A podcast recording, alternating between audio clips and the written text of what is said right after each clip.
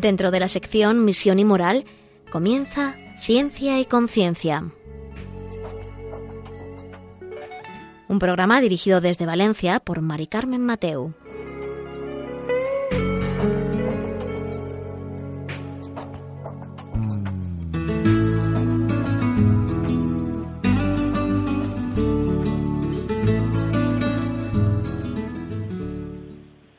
Buenas tardes, queridos oyentes. Aquí estamos un miércoles más en Ciencia y Conciencia, un programa que hacemos desde el Observatorio de Bioética de la Universidad Católica de Valencia. Y hoy vamos a dedicar nuestro, nuestro programa que va a ser muy interesante. Vamos a aprender mucho sobre la genética. Eh, bueno, pues hemos visto que la investigación va al alza en, en este tema. Eh, llevan más de ocho años trabajando eh, desde que, bueno, ahora nos lo van a contar, ¿no? Desde que, no sé si decir se descubre, ¿no? La edición genética, por así decirlo, o se implanta, se conoce mucho más. Y desde ahí, pues se han hecho muchas patentes, muchísima investigación, y vamos a ver si esto tiene, primero, lo que es. Vamos a saber qué es, para qué se puede usar, eh, si nos puede salvar de otras enfermedades, si no, si, si nos predetermina o no. Y, y, también si ya se ha hecho algo, si ya se ha modificado nuestro genoma y si esto tiene implicaciones éticas, por supuesto, que esto es lo, una de las cosas más importantes que vamos a tratar en, en este programa en Ciencia y Conciencia. Ahora enseguida paso a presentaros a nuestra invitada de hoy.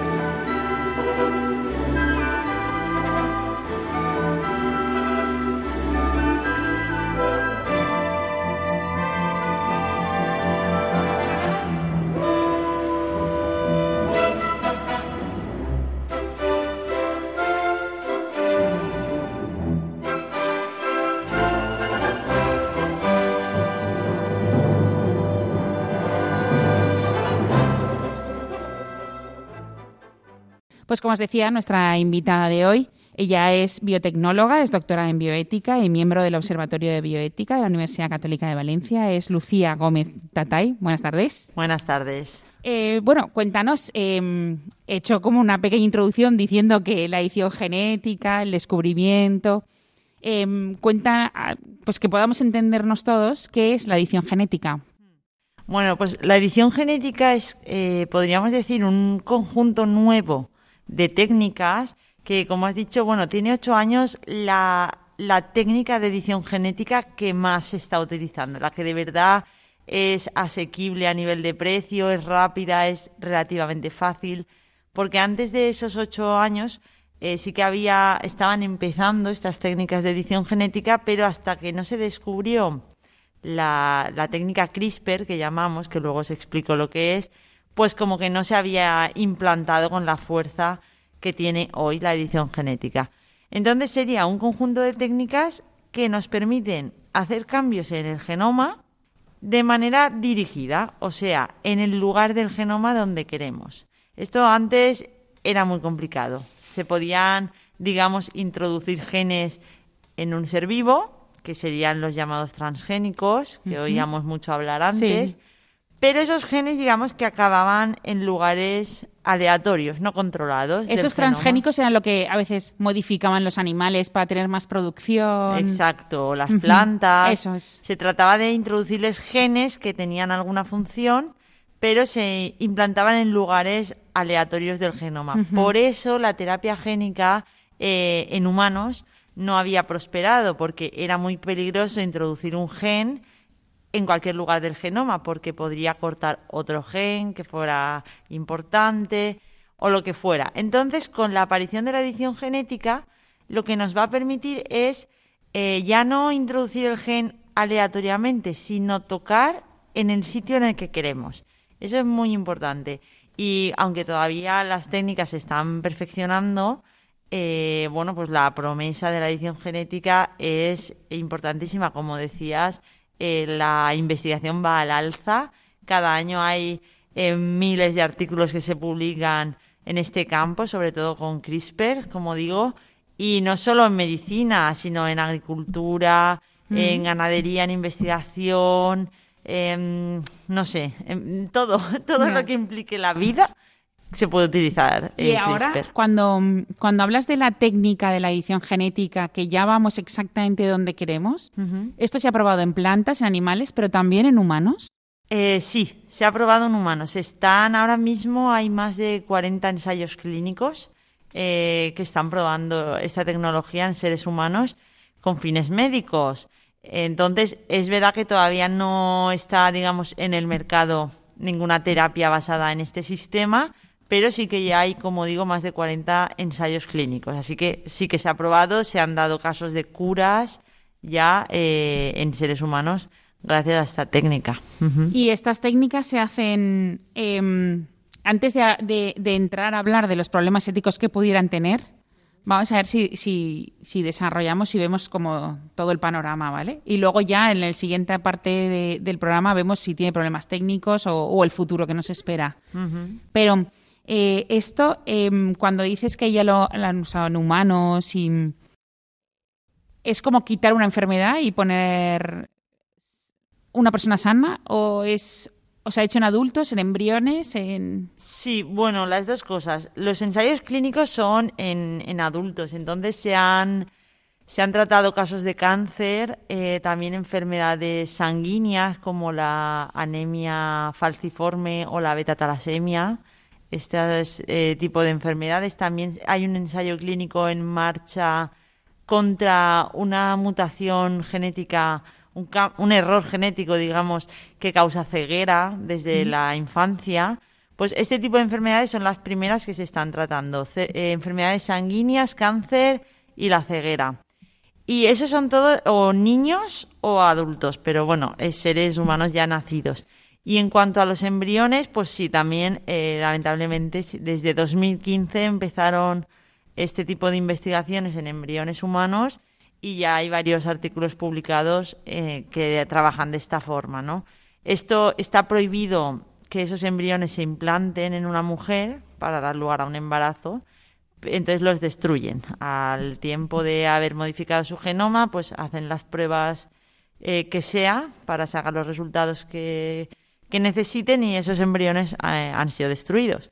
Y de hecho en España se autorizó el año pasado, 2020, ya el primer ensayo de este tipo, ya para realizar la edición del genoma en embriones humanos. Pero luego mm, serán desechados, luego finalmente. Sí, sí, luego son. El único caso eh, de embriones que luego fueron implantados en una mujer que conozcamos ¿Mm? eh, ocurrió en China. No sé si os acordáis, en noviembre de sí, 2018. Sí, que hicimos un, programa sobre... ¿Eran gemelos? Sí, una gemela, sí, sí, sí, nacieron, nacieron de hecho. Luego hubo más embriones modificados que al parecer algún otro niño más nació fruto de esa investigación. Y, y esos sí que ah, son niños que han nacido y que se modificó su genoma cuando eran embriones in vitro. Los, los generaron in vitro y modificaron su genoma. Pero esto es ilegal. De hecho, el investigador responsable fue a la cárcel después, lo expulsaron de la universidad y, no conocemos que haya pasado en ningún otro momento. Pero ya a, estos a estas niñas se les hace algún tipo de... ¿Se, sabe algo? Es todo confidencial para proteger su privacidad, entonces no sabemos quiénes son y no sabemos los resultados de sus análisis posteriores, pero sí que la prensa eh, dijo que sí que eh, iban a tener seguimiento médico mm, hasta la edad adulta, porque esto nunca se había hecho. Claro. Entonces hay que ver si les pasa algo. me suena que en ese programa vimos que era algo sobre, mm, eh, no me acuerdo el nombre del SIDA, de, o sea, porque tenía el genoma o tenía la enfermedad de VIH y entonces justo esa parte se la quitaron, ¿no? Realmente fue esa fue muy sonado, no, no solo porque eran los primeros bebés que nacían con su genoma modificado, sino porque eh, fue una mejora lo que, lo que intentó hacer el, el investigador, porque los embriones estaban sanos perfectamente, no tenían ningún problema. Y él quiso hacerlas resistentes al virus del SIDA, de forma que nunca en su vida eh, se pudieran contagiar, pero eh, estaban bien, entonces no había nada de justificación de, de hacer ese cambio tan peligroso cuando el SIDA no es una cosa eh, como el coronavirus que se contagia así tan fácilmente, Claro, ¿no? claro. Y, y entonces pues él les tocó el genoma para hacerlas resistentes. Y además, en, en el caso del SIDA, corrígeme si me equivoco, ya se ha convertido en una enfermedad crónica, que por medio de tratamiento tú te puedes infectar, pero Exacto. Ya no es hay- mortal. Hay medicamentos que rebajan muchísimo la carga viral de manera que tú no manifiestas síntomas Claro. y hoy en día la gente, bueno, por lo menos en los países desarrollados, eh, puede sobrevivir con esta Mm. enfermedad. O sea que fue, fue muy criticado este, este experimento porque no tenía ninguna, ninguna justificación. ya. Y esto era en el caso de embriones y en adultos, eh, ¿qué se hace? El, el tema de la ceguera. eh, Exacto, sí. En, en adultos, bueno, pues está todo en los prim- las primeras fases de los ensayos clínicos, que esas primeras fases son para probar la seguridad primero, ¿no? Esa es la primera fase del ensayo clínico, lo que quiere es dar dosis bajas para ver que sea seguro. Y luego ya posteriores fases son las que van a ir demostrando la eficacia, ¿no?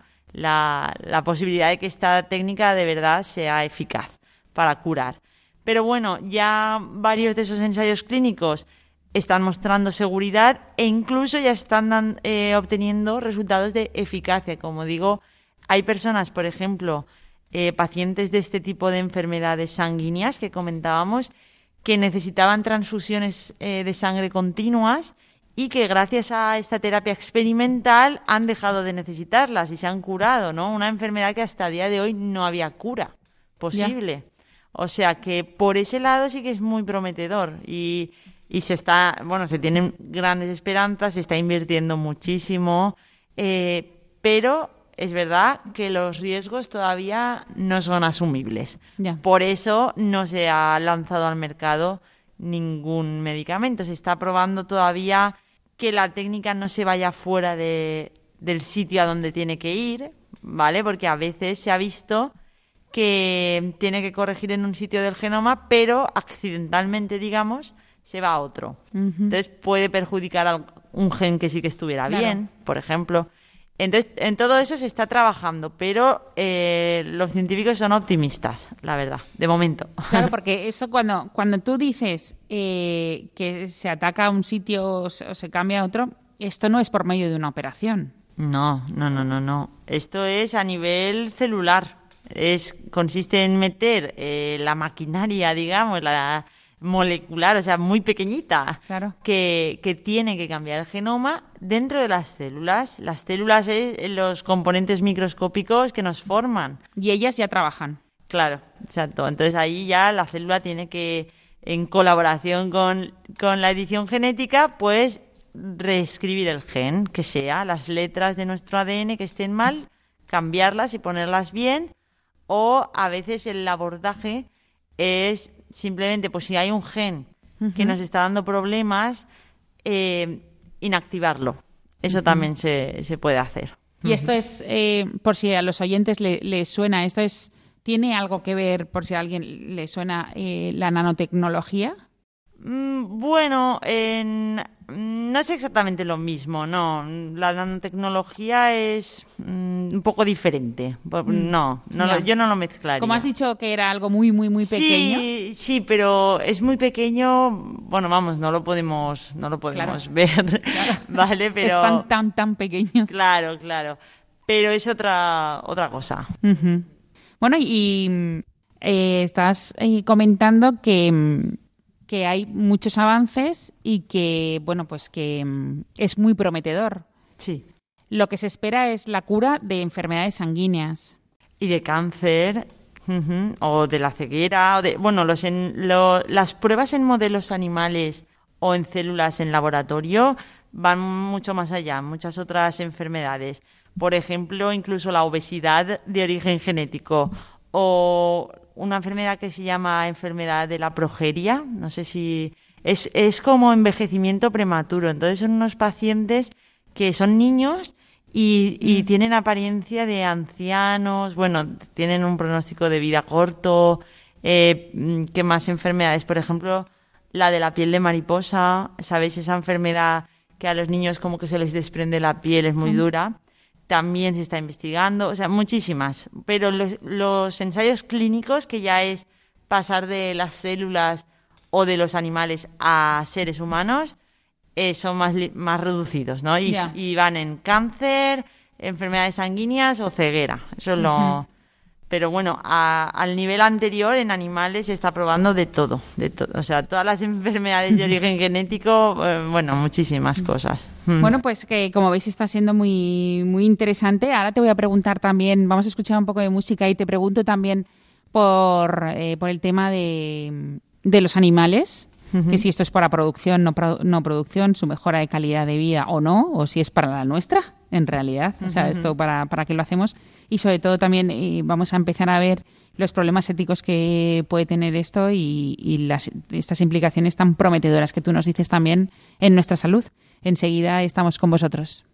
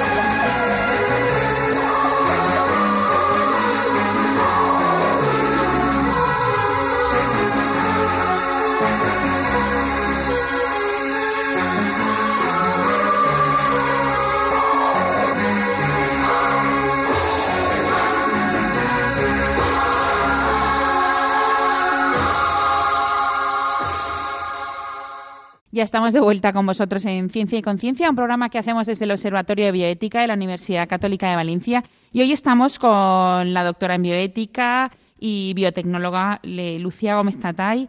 Y estábamos hablando sobre eh, los adelantos en la edición genética, en lo que es, en todo el potencial que tiene y las enfermedades que se espera curar, porque aún, claro, no, esto no, aún no es tangible.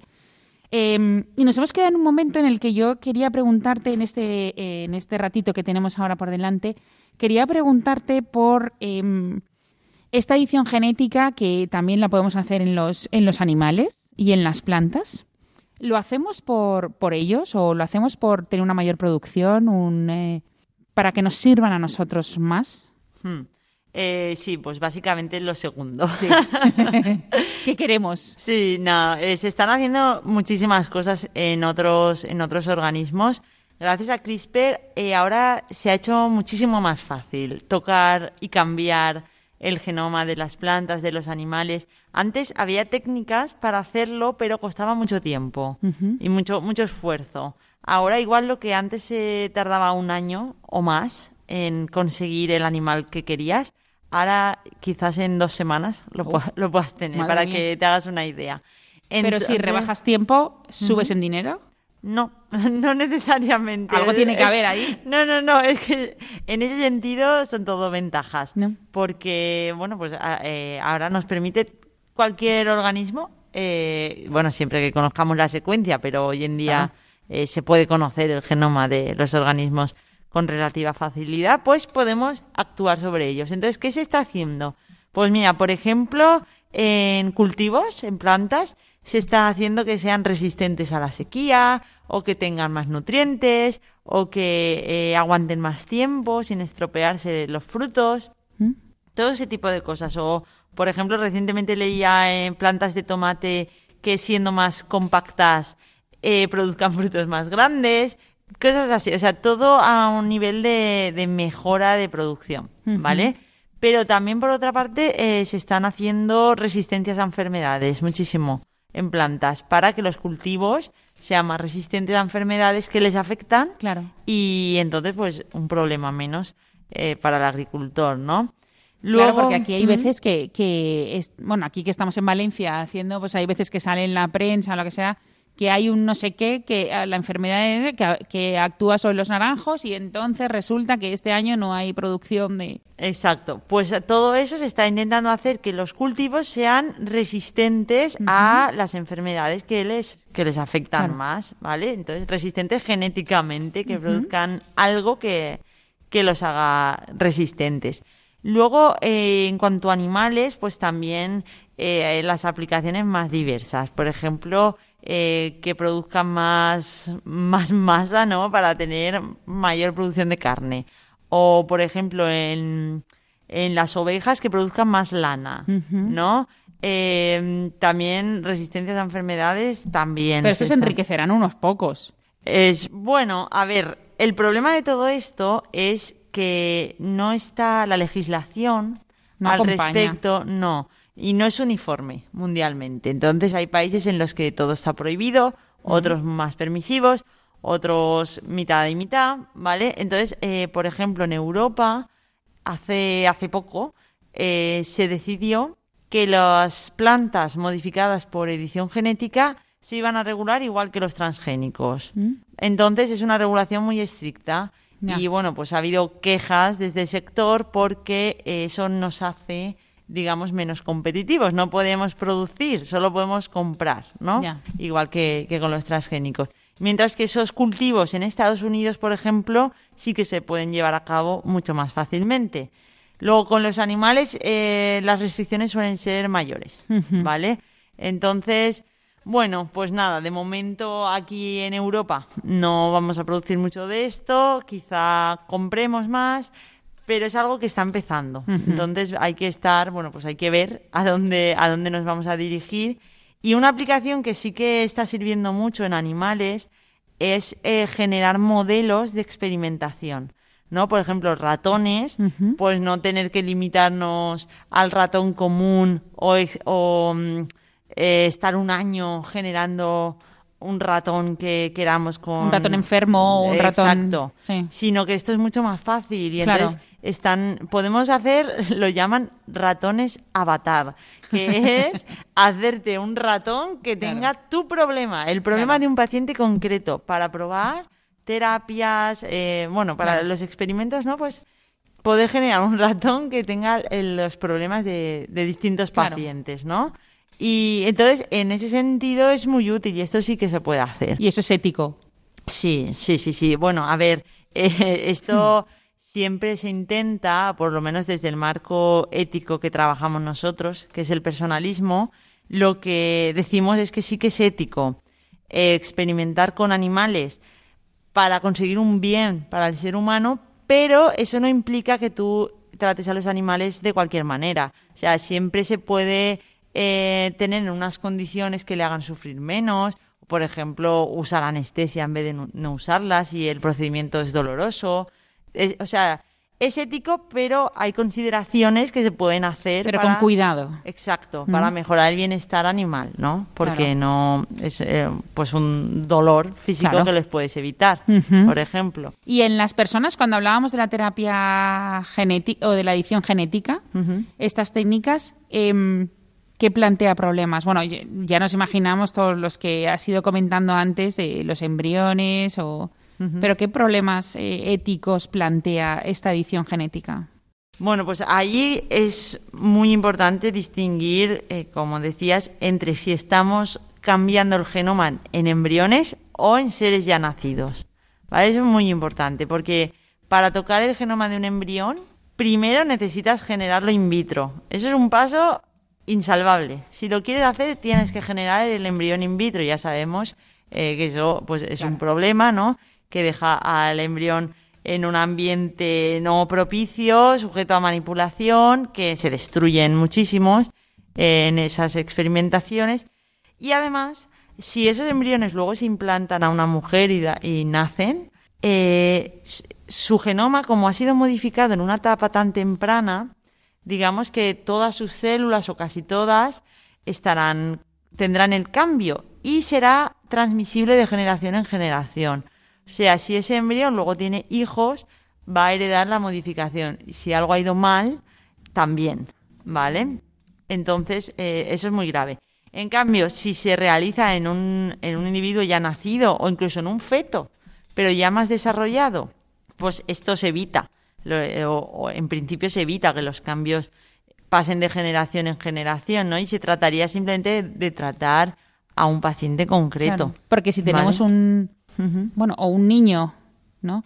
O un recién nacido, o feto, o ya una persona adulta que se le diagnostica una enfermedad, que es una de estas enfermedades que tú dices, o que ya hemos avanzado mucho y, podemos actuar genéticamente, eh, si actuamos ahí genéticamente, esa modificación se le queda a él, no se le quedan a sus generaciones. Exacto. Entonces, si algo va mal, se limitaría a un solo individuo. Y además el riesgo es menor porque es un individuo ya que ha desarrollado, digamos, eh, los componentes de su organismo, ¿vale? No, eh, si algo va mal en un embrión es mucho más delicado porque aún tiene que desarrollar todo el organismo. Luego ya es crecer, pero no formar, ¿vale? Entonces eh, es menos delicado.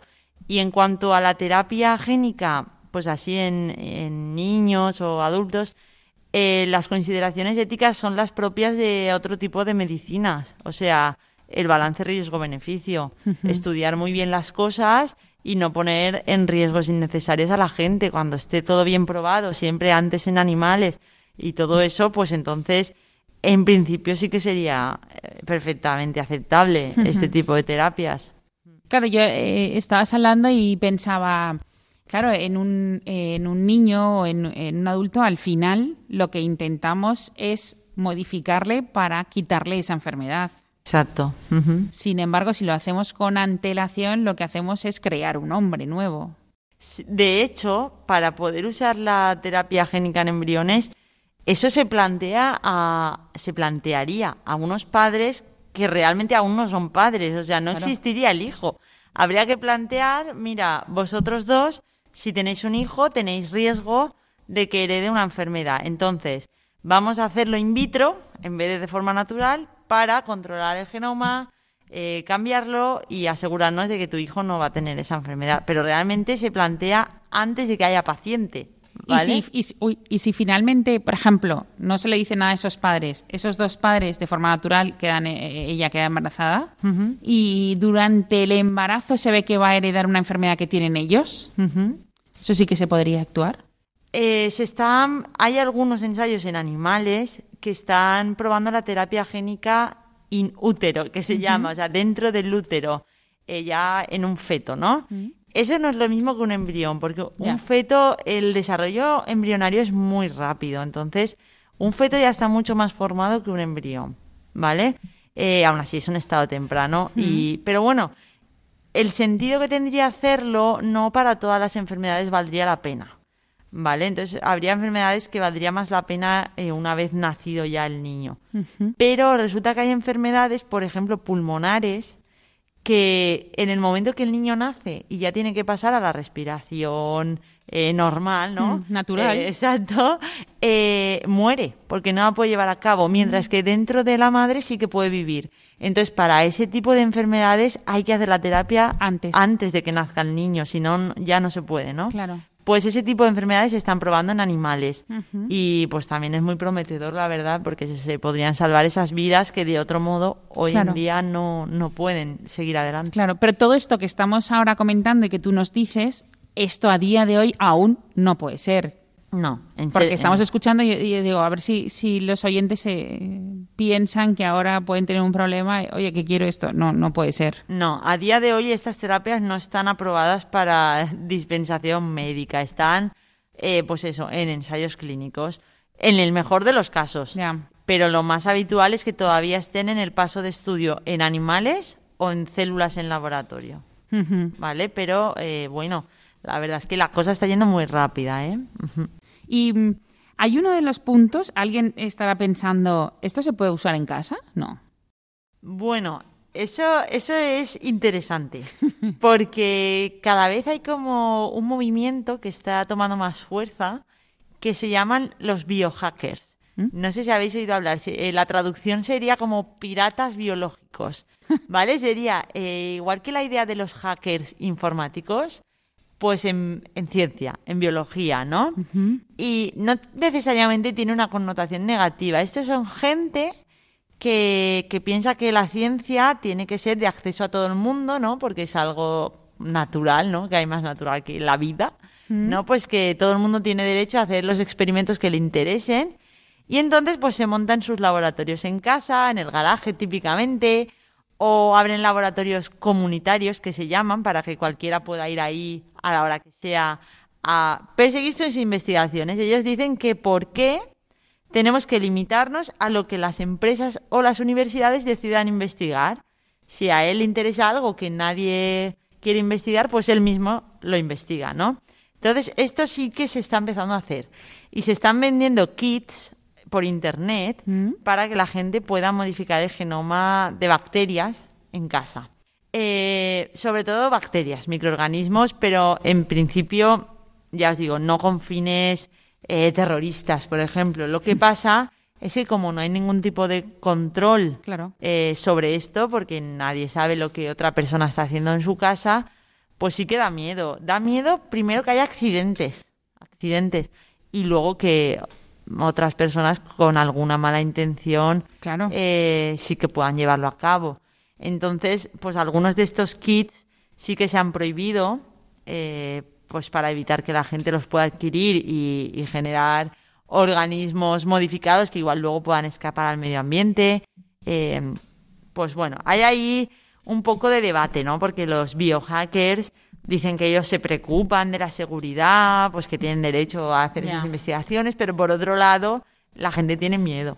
Hombre, es que da un poco de... Porque alguno, como sea malintencionado, al final esto es cuestión de intención, ¿no? Exacto. De sí. lo que tenga... Bueno, a no ser que hubiera también accidentes. Es verdad que las técnicas que hoy en día una persona puede desarrollar en su casa normalmente no generan graves riesgos. Por ejemplo, eh, no pensamos que hoy una persona pueda sintetizar un virus en su casa, ¿no? Eh, esas cosas tan graves. Pero, eh, como digo, las cosas están avanzando mucho. Cada vez todo es más barato. Y, y bueno, es un movimiento que, que, que va ganando en adeptos. Ya hay una serie en Netflix sobre esto. O sea, que, que es una realidad que, que cada vez es más real. Ya, ¿no? ya. Pero claro, esto, esto, claro, la legislación de investigación es la que tiene que, que poner, por así decirlo, el coto, porque no se puede montar un laboratorio así como así. Los, los aparatos son carísimos, todo es carísimo, y en tu propia casa no puedes. Tienen que ser dentro de unas instalaciones con una ventilación, con un, ¿no? El problema es que, eh, bueno, problema. A ver, eh, en, ¿conocéis estas páginas eBay que venden, Sí, venden sí. cosas a veces de segunda mano? Pues ahí venden material de laboratorio mucho Ah. más barato. Ya. Y además es que los biohackers son muy ingeniosos y se montan su propio material eh, casero, digamos, que a veces pensamos en el laboratorio como si necesitáramos instrumentos de gran precisión, carísimos, pero no siempre es así. Hay veces que, pues, en vez de usar una, una nevera de laboratorio, usan la nevera de su casa, por ejemplo. ¿vale? Cosas así. Y sí que se montan, sí que se montan sus laboratorios caseros, sí, sí. Bueno, bueno. Eh, cuando has, has hablado de las bacterias y de los virus, ya yo supongo que más de un oyente está pensando en, en la pandemia que estamos viviendo hoy en día, ¿no? Sí. Mm. Y bueno, eh, lo que sí que a lo mejor ahora no, nos, pues te pregunto también es por, por este tema, ¿no? Si podemos mezclar estos dos temas, el tema de la pandemia que estamos viviendo y la terapia génica, ¿no? Sí. Pero bueno, eso lo vamos a hacer en, en unos minutos. Eh, nos das esa respuesta, Vale, Lucía. muy bien.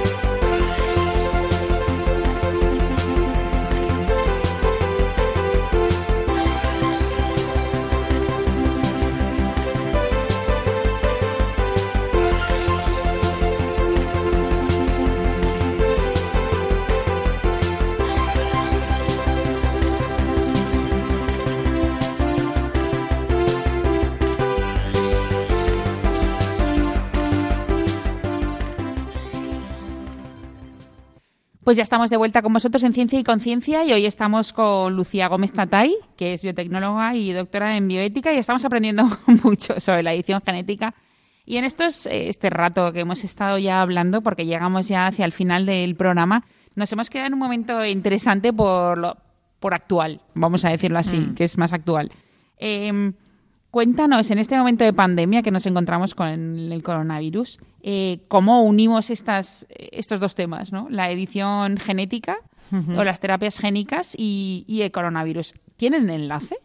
Tienen, sí, además tienen varios nexos de unión. Eh, la verdad es que, como digo, este sistema CRISPR se puede usar para todo, para todo, y nos ha sorprendido de nuevo con, con el tema del coronavirus, porque hay como eh, varios puntos en los que se puede actuar. El más que estaremos todos pensando es, ¿podemos usarlo contra el virus?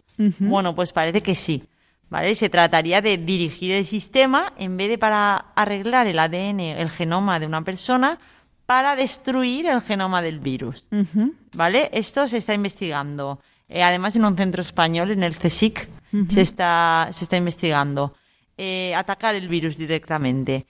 Pero solo lo puedes atacar si lo tienes.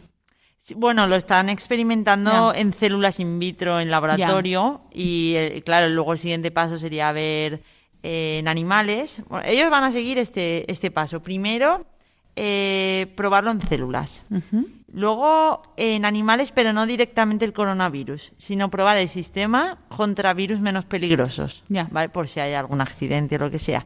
Eh, y después ya probarlo con el coronavirus y lo último ya sería empezar ensayos clínicos Con personas. eh, con personas. Y si todo fuera bien, eh, ya distribuir la terapia. Pero bueno, eh, falta, falta. Porque, Estamos hablando de dos, tres, cuatro años. Mm, sí, yo creo que sí, Sí. sí. Porque, claro, son, son muchos pasos que hay que llevar a cabo, aunque mirad la vacuna, eh, También. que rápido, pero que ha salido rápido. Eh, no esperábamos. eh, Tan rápido. Tan rápido. Eh, pero bueno, además de luchar contra el virus, se puede usar en otras cosas. Por ejemplo, se ha desarrollado un sistema que se basa en CRISPR, en edición genética, para detectar el virus, para diagnosticarlo, digamos, como la PCR que hacemos, pues otro sistema eh, alternativo, digamos, que lo están adaptando de manera que en una hora se pudieran analizar más de mil muestras. ¿Vale? Entonces, eh, la idea es que este sistema se pueda distribuir en regiones más pobres o en laboratorios en los que se les han acabado los reactivos para realizar la PCR, pues tener un sistema alternativo basado en otros reactivos para poder eh, detectar el virus. Claro. ¿Vale? Eh, entonces sería luchar contra el virus, detectar el virus. También se ha utilizado para, esto se publicó recientemente, para ver qué sistemas del ser humano están implicados en la infección y estudiar eh, por qué hay personas que son resistentes al virus o más resistentes, estudiar em, causas del- de la propia persona que le puedan predisponer a tener síntomas más graves. Pues todo esto también se está haciendo con CRISPR. ¿Cómo? Pues cambiando células. El CRISPR te permite cambiar el genoma de células rápidamente de muchas maneras para estudiar cómo los cambios eh, responden al virus, ¿no? Pues eh, yo cambio una célula y esa célula cómo responde al virus. Y entonces esos resultados luego pues se extrapolan a los pacientes. Pacientes con el genoma así eh, serán más resistentes. Si lo tienen asá, pueden tener síntomas graves. Eso es todo lo que, lo que se está Claro. estudiando. Bueno, en- todo esto, eh, para saber esto del, del genoma, tendríamos que hacer como un estudio de toda la población y tener como un cuño. O sea, tú, tú eres, o sea, tú si puedes, vas a tener estas enfermedades. Otro, este, este listado, porque si estamos Sí. entre comillas, tocados, ¿no? O sea, o no determinados, pero sí, sí ya conocemos nuestro ADN, sí que podemos saber a lo que estamos más influidos o no. Exacto. Sí, pero bueno, eso ya es otro, es un tema que de- en, ética también tiene mucho, mm, o sea, mucha controversia, ¿no? Porque eh, conocer nuestro genoma no siempre a todo el mundo le parece deseable. Yo, por ejemplo, no lo tengo claro, ¿eh? No tengo mucha prisa por secuenciarme el genoma porque eh, es verdad que hoy en día no lo sabemos todo y nuestro conociendo nuestros genes no podemos predecirnos el futuro, digamos. Hay muchas cosas que no sabemos. Pero sí que algunas cosas sí, entonces eh, lo, que, lo que se está diciendo es que a veces supone una carga psicológica para la persona decir, ostras, tengo predisposición al cáncer o tengo predisposición... Igual nunca lo desarrollas, pero ya vives todo el tiempo que te queda pensando que igual te sale un cáncer, ¿no? Pues así con, con todo. Entonces, conocer el genoma es un poco delicado. ¿eh? Entonces, eh, en principio, hoy en día, eh, aquí en España, solo se remite a diagnóstico genético a pacientes que se les ha estudiado la historia familiar y se ve que claramente tienen un riesgo de, por ejemplo, pues con el cáncer y entonces sí que se les secuencia el genoma y, y, bueno, y pueden conocer su ADN. Pero, se conoce la predisposición, no que seguro vayas a, a, desarrollar esa enfermedad. No, eso casi siempre son predisposiciones porque el, el genoma actúa, digamos, como combinado con el ambiente. ¿Vale? Entonces, eh, es que desconocemos mucho sobre ello, pero hay factores ambientales que sí que parece, eh, tenemos bastante claro, que influyen sobre cómo el genoma se comporta, pues como el tabaco, el ejercicio, la contaminación, la contaminación todo eso. Y tu forma de vida o la alimentación también. Sí, sí, sí, sí, también. ¿Y ves algún algún escollo más? ¿Ves algún eh, problema o, algo o problema o, cosas más positivas que en este momento la edición genética pudiera hacer por nosotros? Mm. Pero de forma más rápida. Porque claro, si estamos hablando a cuatro años vista, Ah, no, pues mira, cuando me lo estabas preguntando estaba pensando una cosa que quizás sea la más lenta, pero a mí me interesa mucho porque es, es la posibilidad de destruir o erradicar, digamos, especies de mosquitos que transmiten enfermedades. Mm. Esto se está probando en laboratorio para, digamos, erradicar la población del mosquito que transmite la malaria o el virus del Zika, eh, la fiebre amarilla, todo esto. Pero claro, esto, esto sí que da mucho miedo porque estaríamos hablando de actuar a nivel ecosistema. Claro. O sea, ya no un animal o un cultivo. Eh, Sino toda la especie. Claro, liberar mosquitos modificados genéticamente que entre ellos, digamos, que se transmitirían el cambio genético y acabarían todos muriendo. Esa es la idea, ¿vale? Pero ¿por qué mueren? ¿No, no se desarrollan sin, la, sin, el, sin esa enfermedad? Ese es otro abordaje. Eso ah. también se podría hacer. Intentar que no, que no murieran, sino que no transmitirán la enfermedad. Más complicado todavía. Bueno, se están estudiando varias cosas, porque esto sí que es muy nuevo, muy nuevo. Pero da mucho miedo porque no sabemos si hay una mutación eh, inesperada y se empieza a transmitir un cambio que no era el que queríamos, que puede pasar ahí con eso suelto por ahí, digamos. O si erradicamos una especie no sabemos si va a venir otra eh, a sustituirla cuando hablamos, por ejemplo, de erradicar plagas o cosas Porque todas las especies, en principio, tienen un trabajo en el ecosistema, hacen algo. Está todo interconectado. Entonces, ¿qué pasaría con la cadena alimentaria, por ejemplo, todo esto? Y, bueno, esto, esto es muy interesante también. Y si mm, hablamos de aplicaciones más cercanas, como me decías, yo creo que sería el tema de las plantas para consumo. Eso es lo, yo creo que es lo, por lo que hmm. he leído. Quizás no en Europa, pero en Estados Unidos, en Canadá. Eh, lo más cercano que se ve es ya poder consumir eh, alimentos modificados eh, por estos sistemas. Que bueno, esto ya está. Eso sí que es una realidad.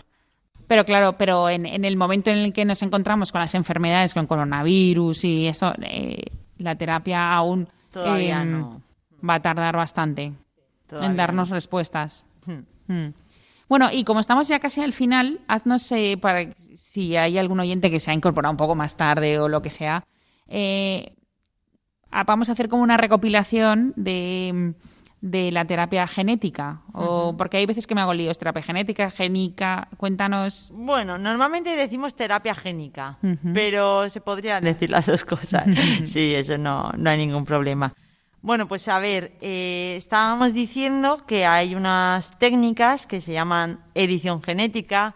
Normalmente estamos hablando de CRISPR, una mm. técnica que se llama CRISPR, aunque hay otras y eh, están siendo muy prometedoras porque ya han empezado ensayos clínicos y hay muchos ensayos en animales eh, en marcha que están demostrando cómo el sistema es capaz de corregir enfermedades eh, de origen genético que a día de hoy no tienen cura. ¿Vale? Y habíamos dicho que en los ensayos clínicos ya en personas, sobre todo se están dedicando al cáncer, a las enfermedades sanguíneas y eh, luego pues hay una línea en contra de una enfermedad que causa la ceguera desde la infancia.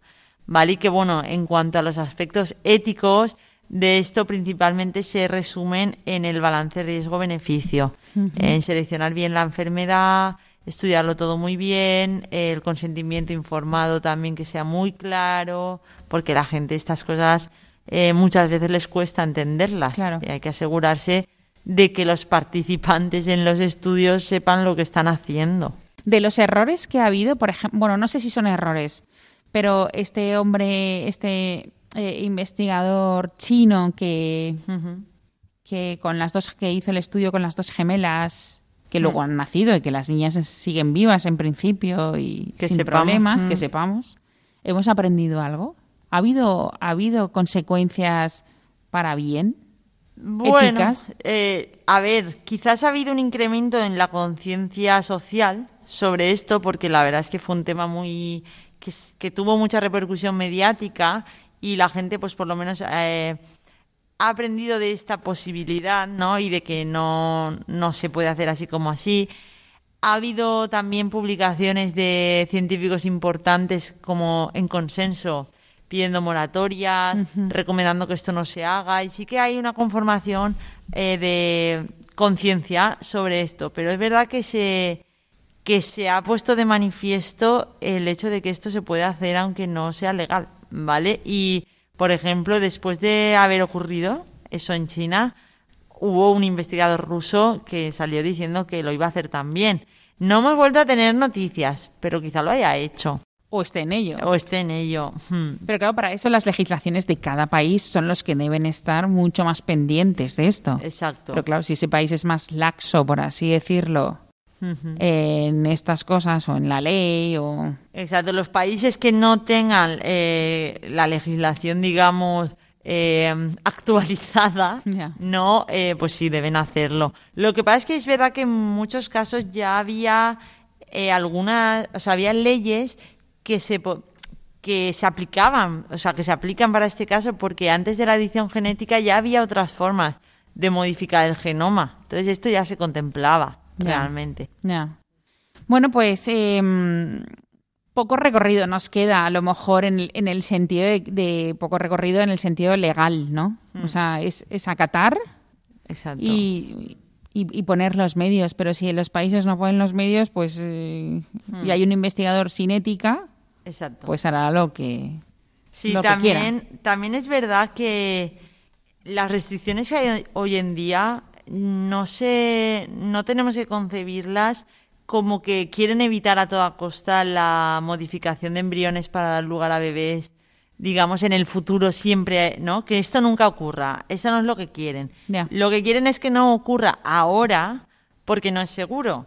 Pero mm. están, cada vez hay más investigaciones que están experimentando en embriones y luego destruyéndolos. O sea que se está avanzando a que eso pueda ser legal. Ya. Eh, ¿Entendéis lo que quiero decir? No quieren que nunca Ahora no, pero dentro de un tiempo Exacto. Los informes que se publican son todos en esa línea. Eh, ahora no hay que hacerlo, hay que eh, tener un control.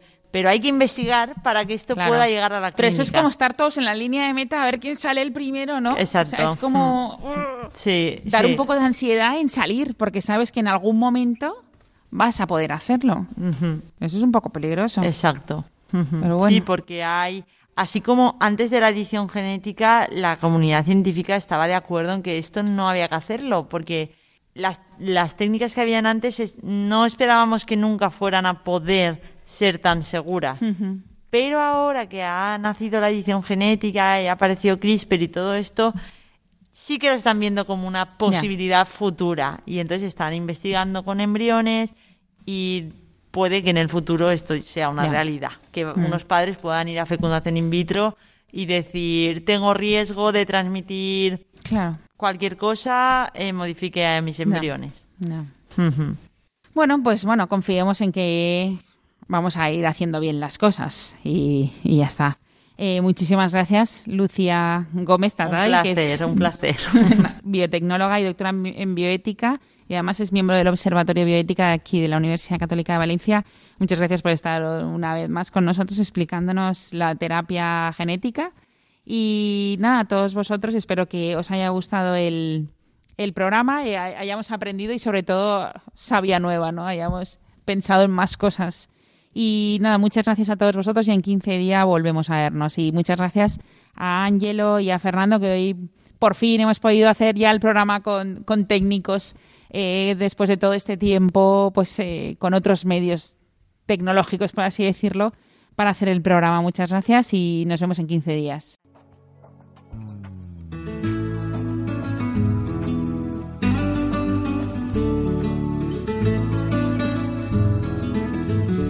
Finaliza así en Radio María Ciencia y Conciencia, un programa dirigido desde Valencia por Mari Carmen Mateu.